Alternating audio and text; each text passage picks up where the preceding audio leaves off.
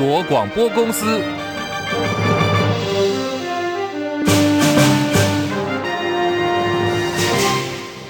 大家好，欢迎收听中广新闻，我是黄丽凤。大陆甘肃省临夏州积石山县昨天晚间十一点多发生了芮氏规模六点二、深度只有十公里的浅层强震，许多地方的震感强烈。目前已知罹难的人数攀升到了一百一十六人，三百多人受伤，四千七百多间的房屋毁损，死伤的人数可能还会持续攀升。在地震发生之后，救灾人员不断的要跟时间赛跑，抢救受困民众的性命，同时。那，还要面对体感温度零下二十度的低温。中共总书记习近平指示全力搜救，及时救治伤患，最大限度的减少人员的伤亡。而在甘肃发生了大地震，造成了百余人死亡之后，根据中国地震台网测定，在今天早上九点多，新疆克孜勒苏州。阿图什市也发生了规模五点五的强震，震源深度只有十公里。目前暂时没有灾情的讯息传出。总统蔡英文在社交平台 X 发文关心，特别呢是以简体中文还有英文写着，向不幸遇难的人员致上哀悼，愿意提供必要的帮助，期盼各项的救灾工作能够顺利进行，当地能够尽快的恢复正常的生活。民进党总统候选赖清德新北万里老家的违建争议越演越烈，被网友封为赖皮寮打卡热门景点。国民党在今天根据网友公布在 PTT 网站上的影像指控，疑似有国安宪兵人员替着赖清德老家违建后方的草地扫除落叶，更计算这起争议现在已经延烧了一百零五天，赖清德不愿意认错的态度才是症结所在。张伯仲报道。随着陆续曝光的画面。国民党进一步根据网友公布在 PTT 网站上的影像，质疑有国安或宪兵人员手拿扫把、畚箕和爬草工具，替赖清德老家周围清扫落叶。莱茵立委参选人游淑慧强调，赖清德已经把寄存违建变成副总统纪念馆，甚至是他龙脉的象征。游淑慧还说，昨天晚上我 Google 赖皮两个字，结果在那周围发现五个以赖皮为名的景点哈，甚至包括一个叫做美国阿公殿溪。今天早上这个景点的名称变成八个，连赖皮香肠摊都出现了，所以赖清德已经变成网友哭手的对象，大家拿他没皮条，只好做哭手的情绪发泄。他说违建是一个只要道歉改善就能解决的问题。赖清德的重点不在于他的违建行为，而在于他那种死不认错与傲慢的态度，甚至还想操作悲情。有书会强调，不管赖清德把左邻右舍拉出来，或是在镜头前哽咽诉求遭到欺压，事实上，从他担任过立委、台南市长，一路到行政院长和副总统各项要职，他说没有人可以欺负得了你，只有你可以欺负得了别人。中广记者张伯仲台北报道。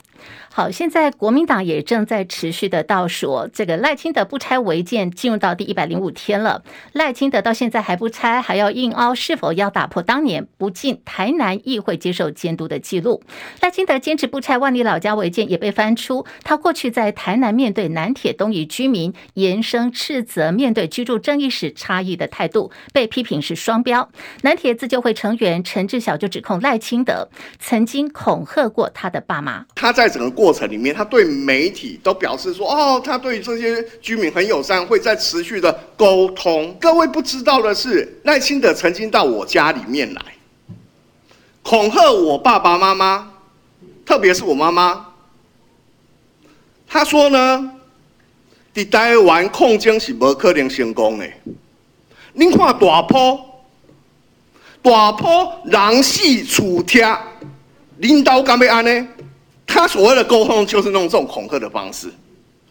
然后呢，事实上我家最后也是被强拆的。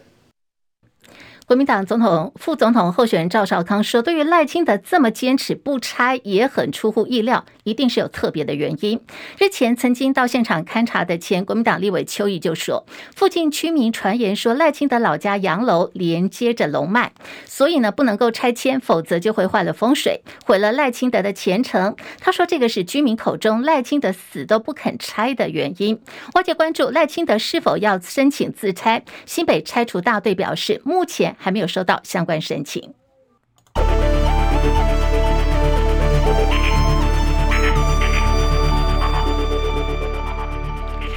台北股汇双杀，在新台币的汇率方面，午盘呢暂时收在三十一点三四七兑换一美元，贬值了三点三分。在台股表现，今天跌了一百零六点，目前来到一万七千五百四十五点，跌幅百分之零点六零，成交量两千五百九十七点六三亿元。柜台指数下跌了二点五八点，两百三十点八三点，跌幅百分之一点一一。日本股市上扬了三百一十七点，三万三千零七十五点，涨幅百分之零点九七。好，另外其他看到包括了是韩国、香港、大陆跟印度，今天通通都是走跌的。在韩国股市方面，来到了两千五百六十六点，港股下跌一百三十一点，一万六千四百九十六点，跌幅百分之零点七九。大陆股市，上海综合指数下跌四。点两千九百二十六点，深圳成指下跌十八点九千两百六十一点，跌幅百分之零点二零。印度股市下跌一百八十二点，七万一千一百三十二点，跌幅百分之零点二七。国际汇价，欧元兑换美元一点零九二二，美元兑换日元一百四十三点五九，一美元兑换七点一四二一人民币。黄金价格最新报价每盎司来到两千零二十三美元。以上是最新的财经资讯。好，来看的是立法院在今。天最新的三读通过了有关囤房税二点零房屋税条例的部分条文修正案，非自住住家税率上限提高到了百分之四点八，采取的是全国归户累进税率。修法呢也从现行的县市归户改采全国总归户，以全国为单位计算房屋的总数，最快在明年七月就会上路。那么对于这个相关的修法，时代力量立委邱显智说，昨天有进行了院长协商的时候，国民党跟民众党竟然在协商的时候态度大转弯，一反过去的立场，支持民进党囤房七户以上最高税率采百分之四点八的打假球版本。他说：“现在绿蓝白选前是联合演出的，只剩下时代力量一党在捍卫居住正义。原来反居住正义才是国会的最大党。”现在全球有许多的产业爆发了裁员潮，还烧到了全国的医药，全球的医药大厂，也就是辉瑞。记得在 COVID-19 疫情期间，靠着 BNT 疫苗还有口服抗病毒药物大获利的辉瑞，宣布要裁员，裁掉两千多名的员工。本来呢，辉瑞根据计划是要进军减肥药的市场，寻求新的获利点。不过，在今年以来的研发作业失利，无力回天。除了辉瑞以外，爆出裁员的还包括是 f o o p a n d a。已经下令，也宣布说，他们要关闭台湾的技术中心，来削减人事成本。美国国务院批准了新一批对台军售案，将出售给台湾，包括有指挥、控制、通讯、电脑、生命周期的相关设备，总金额达到三亿美元，换算台币大概是九十四亿。目的是为了强化台湾自我防卫能力，而中共对此表达强烈不满，说已经跟美方提出了严正的交涉。中共外交部发言人汪文斌说，将会对参与对台军售的有关企业要采取反制措施。这已经是拜登政府在今年不度所宣布的第五笔对台军售案，也是拜登从二零二一年上任以来第十二度对台军售。另外是美国众议院中国问题特别委员会主席盖拉格，他正要求美国五角大厦提供机密简报，讨论美国如何在区域敌对的情绪加剧之际，帮助台湾来吓阻中国大陆。根据福斯新闻数位频道独家取得了盖拉格写给美国国防部副部长希克斯的信件，在这封信当中呢，盖拉格有提到说，美国需要建立吓阻兵工厂。民众党不分区立委提名人黄国昌，还有立委陈婉慧点名联合再生公司，这是一家绿能产业，打着绿能国家队的招牌，却空手套白狼，用不到半年的时间呢，就海捞了二点六三亿元。可是国发基金派任的董事却对这个案子不了了之。除了这个国发会以外，经济部也都知情的，就质问总统蔡英文说：“你敢办放水的经济部长王美花吗？”王国昌表示，民进党各派系都想要吃绿电的这块肥肉，除了新潮流之外，英系也是不遑多让的。联合再生的人员，包括是董事长、独立董事、董事，都跟民进党的关系匪浅。董事长洪传宪是蔡英文二零二零年竞选总统时候的光电后援总会长，独立董事张景新。是政委张景森的亲弟弟，黄国昌同时还点名另外一位独立董事蔡明芳，是绿影新境界智库的财经组召集人，东森电视董事长林文渊也是这家公司的董事。好，现在总统大选倒数剩下二十五天了，面对紧接而来的三场总统政见发表会，还有一场呢是电视辩论会。民众党总统候选人柯文哲最近正在积极准备资料要备战哦，他的功课呢是透过了 AI 来辅助完成的，因为柯阵营导入了 AI 系统模拟可能在辩论会的答辩题，好，最后就产出了厚厚一大本，多达是两百多页的题库，透过大数据的分析，有效搜集可能会碰到的题目，与你回答。中选会规划今年总统大选呢，一共会有三场的政见发表会，还有一场副总统政见发表会。此外，还有就是公视跟多家媒体共同举办的十二月三十号一场总统辩论会，以及明年元旦的一场副总统辩论会。而距离最近的就是十二月二十号晚间七点要登场的总统政见发表会。好，面对这样的一个拷问哦，就是包括了政见会，还有辩论会等等。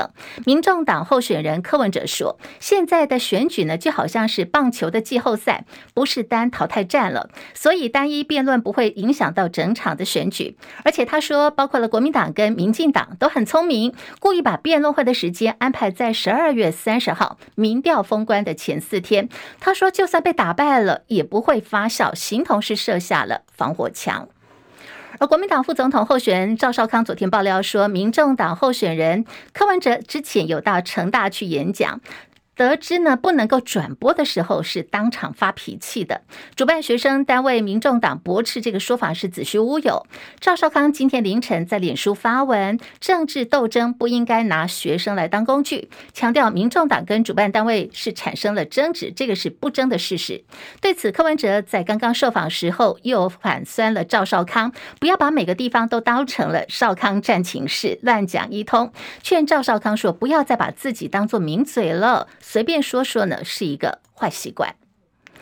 而民进党总统候选人赖清德昨天说，要消除所有的光电蟑螂，他对黑金贪腐是零容忍。民进党只有选择清流。对此，国民党总统候选人侯友宜反批哦，民进党只有新潮流，也说他当选总统之后一定会成立新的特侦组，把相关的弊案查清楚。民进党哪有清流，只有新潮流啦。人民在问说，弊案贪赃事件那么多，你反而在问人民是哪一件呢、啊？你根本都秘密总统府来对不闻不问，让这个弊案不断的发生嘛？我听着人民的声音唔办，我来做总统，我一件一件哈，甲调查查好清楚嘛，还给人民要问的问题嘛。任何官商勾结，人民想要了解弊案，我动算以后，我会成立新的特侦组，不管你是啥人，或是哪一个党派，一律侦办到底，查好清楚，还给人民一个事实真相。选战倒数二十五天，《镜周刊》在今天也刊登了国民党副总统候选人赵少康的专访。连日在校园演说呢，都获得好评的赵少康，对于侯康配的选情，他说是很有信心的。三度强调侯康配不怕蓝绿对决，也已经做好准备。喊话泛蓝十五县市长跟名列不分区排名第一的前高雄市长韩国瑜，加紧动起来，号召支持者归队。赵少康说，他观察到一个奇特现象，就是蓝绿都担心，如果下重手。打柯恐怕会刺激到柯粉反向把票投给对手，因此炮火都相对的克制。不过他的研判呢，柯粉跟韩粉是有高度重叠的。只要韩国瑜能够站出来催票，相信有助于抢柯文哲的柯营选票，成为蓝军能够逆转胜的一个重要关键。赵少康说，现在网络上呢有几位呢都相当具有声量的挺柯直播主，其实过去都是挺韩大将。只要韩国瑜站出来催票，相信这些人都会归队。甚至愿意分裂投票，也就是政党票投民众党，总统呢票投侯康配。赵康康说，韩国应该有办法从柯阵营再挖一些票过来，但是目前还看不出韩有任何动作，可能最后呢要出点力气。对此，柯文哲回应说，赵少康现在还停留在老百姓看到旗子摇一摇就转向的时代，可是呢，这个时代其实是已经过去了。好，现在时间来到了十三点十六分，来看的是这个，在今天我们看到一份最新民调，来自于联合报，也就是国民党侯康佩支持度攀升了两个百分点，目前呢是以百分之三十一的支持度跟民进党的赖萧佩打成平手，民众党柯银佩维持百分之二十一的支持度不变。看到的是这个侯康佩终于追平了民进党的赖萧佩，蓝军士气大振，连线中广资深记者张伯仲，伯仲上线了吗？上线了，立凤好，听众朋友大家好。好，侯康追平了赖萧哦。那么国民党党主席朱立伦说，接下来还是要努力的积极拉票，因为每一票都很重要。而现在蓝营本土派归队整合的情况如何？接下来侯友谊后援总会长的王金平真的很会瞧吗？伯仲，呃，是呃，曾经刚刚立凤前面在新闻当中为听众朋友介绍的是蓝白之间啊，目前到底处于什么样一个竞合关系啊？其实要。蓝白之间的一个相关的距离，或者是有什么方法可以，呃，是未来是是争还是要和呢？呃，那个是个关键。但对蓝营来说，另外一个重要议题啊，就像刚刚立凤所提到的，就是蓝营跟他的啊、本土派啊，他的本土蓝之间的距离啊，到底要该怎么去？我们要说修补这两个字，应该也不为过啊，因为当中曾经过有过很长段时间，彼此之间存在某种紧张的关系嘛啊啊。其中有个很关键的人物，就是王金平啊，呃，最近呢，呃，他的动作当然是明显变大。我们知道，从他在十二月七号，呃，侯康两人以及国民党主席朱立伦登门拜会之后呢，他同意接下全国后援总会的总会长重任。那么五天之后，十二月十二号，他立刻就下下重手，他宴请蓝营本土蓝跟挺郭派几乎所有的要角啊，呃，外界可以说。这个可以把它看成是王金平的起手式啊，呃，因为当天呢，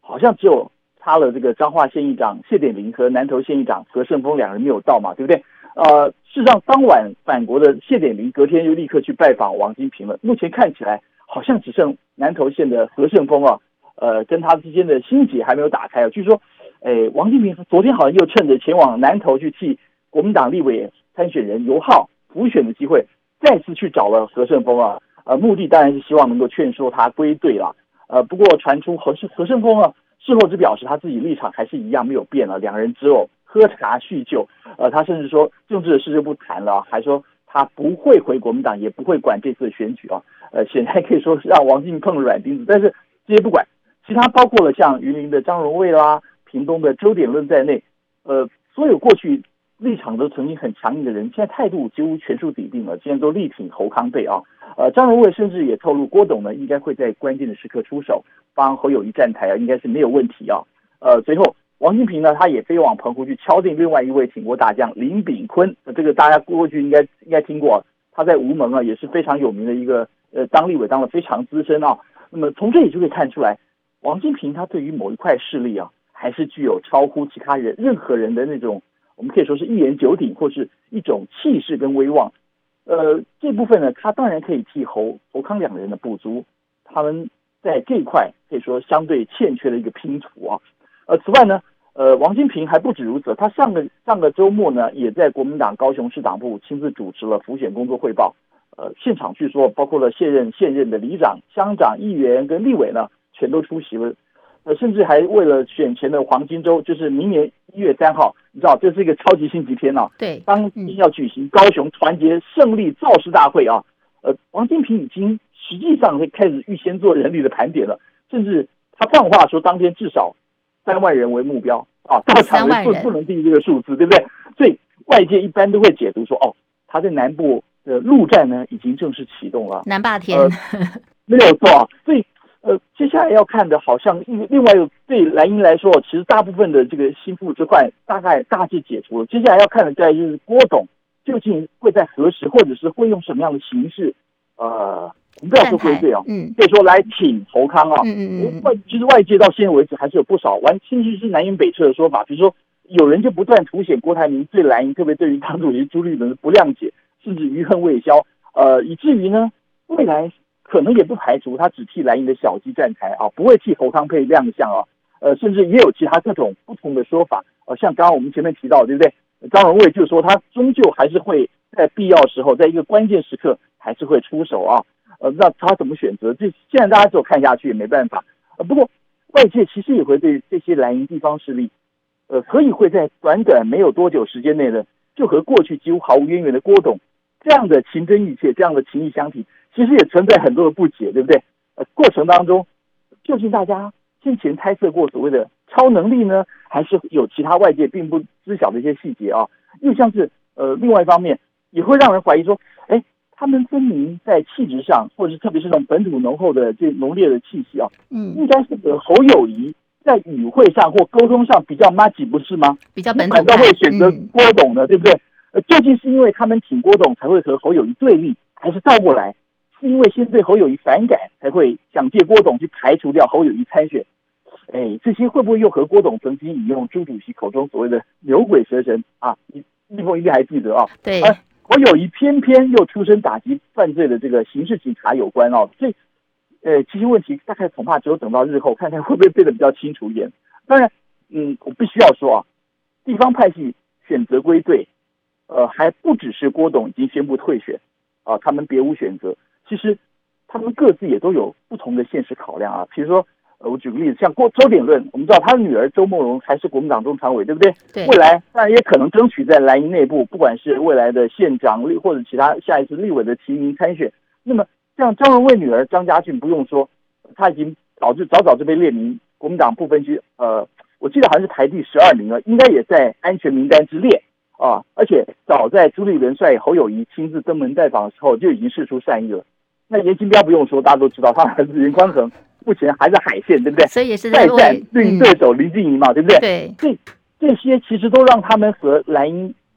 之间有着千丝万缕的关联嘛。为了下一代正二代，嗯，那是没有错，因为毕竟他们未来的发展可能尤其交给下一代之后，呃，我们讲过去的，不管前面要不要用牛鬼蛇神，或者说地方派系，甚至于就是黑金黑道这样子去形容，但是很明显，他们的下一代显然都已经走了不同的路了啊。他们新年轻的一代。他们各自有不同的，不管对政治的观点或他们受教育的程度，是那未来那个那个就这个对他来说，蓝营其实又是另外一种新的开始，全新的故事，对他们整个家族的延续也蛮重要。那未必是靠过去考量那些要素啊。但是王金平他在中南部角色到底能发挥多大？呃，我们知道南部可以说绿营铁板一块，或者绿营这些年来啊、呃，我们可以说他建立起了一方地方的新势力。啊、呃，像大家比较熟知，像台南的光电、弊案啦，或者桃园某些新兴的地方势力啦，是，呃，是，都和概念中这些我们刚刚提到的所谓传统地方势力不太一样，对不对？嗯、要说他新扶植出来也好，或者是他新找到了一些新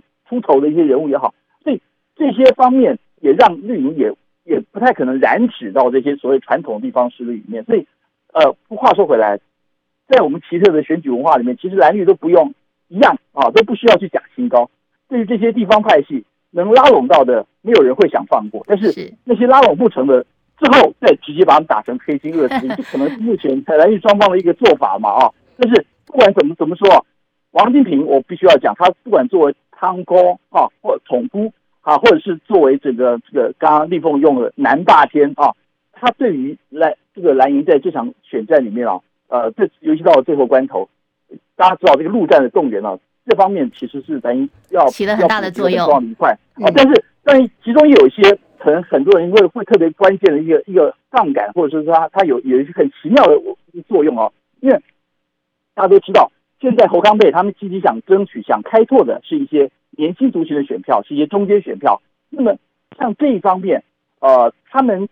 这些中间选民或者这些年轻族群选民来说，这些传统地方势力，即便不全然都是黑金。但是也和印象当中所谓进步啦，或是一些都会化的形象相距甚远啊，所以，诶，这两者之间会不会有些汉格，或是会不会有一些呃感觉上，你争了这边，你可能就可能会另外一边反倒会退避三舍啊？嗯，这可能是蓝营在最后关头在。怎么去运用，或者怎么样去互相搭配，上面可能必须要考虑到一个非非常重要的一个要素。是是是，好，我们非常谢谢伯仲所提供的观察还有分析哦。那么现在呢，蓝营的本土派陆续回归哦。那么对于这个郭台铭的部分呢，王清平也讲了，我们这边呢总会有所安排。那么现在就看郭董什么时候会出现，什么时候露面，什么时候呢要来出手挺国民党的这个侯康或者是小鸡们。而民众党总统候选人柯文哲日前抢下了。了选前之夜的凯道路权，被民进党虽然说没有屁股却吃那个泻药，引发柯粉的不满，怒抢明年元月十三号，也就是开票之夜，赖清德进总前的台北市北平东路的路权，让历届大选都是在民进党中央党部前办开票之夜的绿营现在措手不及哦，增添了开票日活动的变数。那么刚刚最新消息说，台北市政府说，考量到不同立场的民众，当天如果聚在一起，恐怕会爆发冲突，所以驳回了这个路段路权。对此，柯文哲表示，他还不知道相关的细节，等到确定以后再来对外说明。天灾方面，冰岛发生了火山喷发的状况。英国广播公司报道，冰岛当地时间是在昨天晚间的十点多，西南雷克雅内斯半岛有一处靠近电厂的火山爆发，熔岩喷发高度到达有一百多公尺，陆续撤离了四千多人。现在周边知名景点的蓝湖温泉也已经关闭了。日本执政党自民党最大派系的安倍派政治现金风暴延烧，既导致了内阁官房长官松野博一在内，总共有十二名安倍派的官员下台之后，日本检方呢今天有大动作，突袭了安倍派跟二阶派的事务所，安倍派的办公室遭到检方搜索。根据了解，相关人员在过去五年当中，总共获得大概是五亿日元，如果你换算台币，是一亿一千五百一十万的台币非法现金。而且呢，没有把这个钱记录在政治资金的平衡报告当中，作为党的收入。那么现在，日本首相安田文雄虽然没有被卷入，不过他的支持度在最近这段期间已经受到重创。新闻最后来关心天气了，提醒大家，今明两天水汽偏多，北部、东部、恒春半岛会有局部短暂雨。现在局部山区已经在飘雨了。基隆来到十七度，台北十九度，台南、高雄二十四度。提醒您，晚间会越晚越冷，首波寒流即将报到。那么最冷的时间呢，可能会下探摄氏七度左右。以上新闻由黄丽凤编辑播报。这里是中国广播公司直播，还在继续，欢迎加入。